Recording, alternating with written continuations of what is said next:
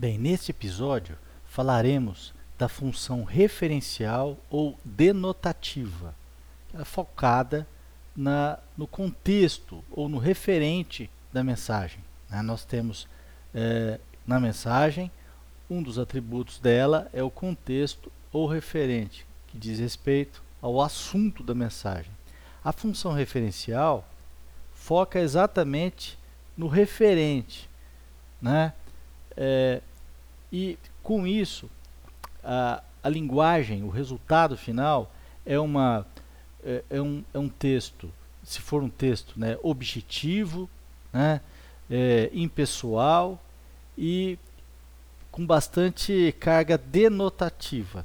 A denotação é, é o emprego do primeiro sentido da, da, das palavras, né? Geralmente está no dicionário. Por exemplo, fala do, coração, né? Vamos falar do coração.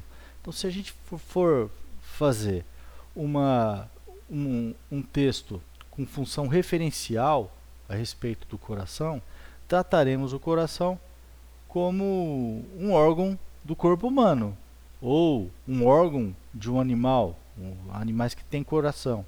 Então, um coração humano, né? Coração humano. Vamos tratar um texto referencial com a função referencial, vai tratar do coração é, como um órgão do corpo humano. Né? Por isso é chamada função denotativa. Né? É, nós temos uma figura de linguagem chamada conotação. Né? A conotação, assim como a denotação, são figuras que dizem respeito a, ao emprego dos sentidos da, das palavras. A denotação sempre emprega o primeiro sentido. Portanto, a gente vai ver na função referencial, um, um, também chamada de função denotativa, um emprego da denotação. Vai ser muito comum isso. Né? E a conotação é, diz respeito ao segundo, aos terceiros sentidos da, da, das palavras. Por exemplo, a pessoa dizer que é, João é, não tem coração, né? Então, de determinada pessoa não tem coração. Tá? É, denotativamente, isso aí não, não, se sustenta, porque se ele está vivo, ele tem que estar tá com o coração ali, né? Não pode estar tá sem coração, né? Então, é, a conotação aí é no sentido de que João não, não, tem, não tem piedade, não tem sentimento. Né? Então, mas é um texto que já fica deslocado da função uh, referencial uh, que tratamos aqui, tá certo?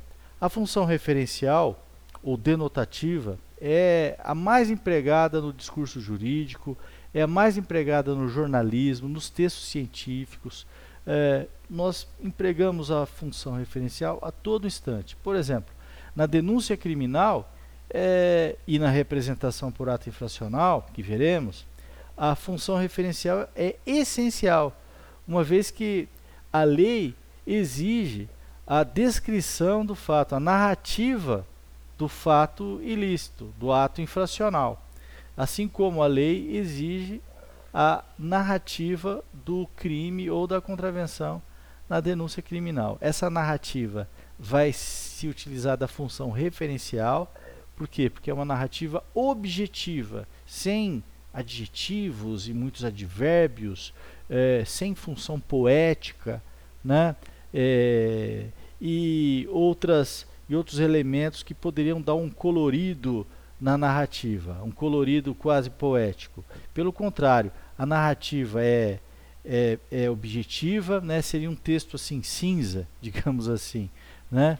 E, portanto, é, junto com a função apelativa, a função referencial, são, ambas são as mais empregadas no chamado discurso jurídico, certo?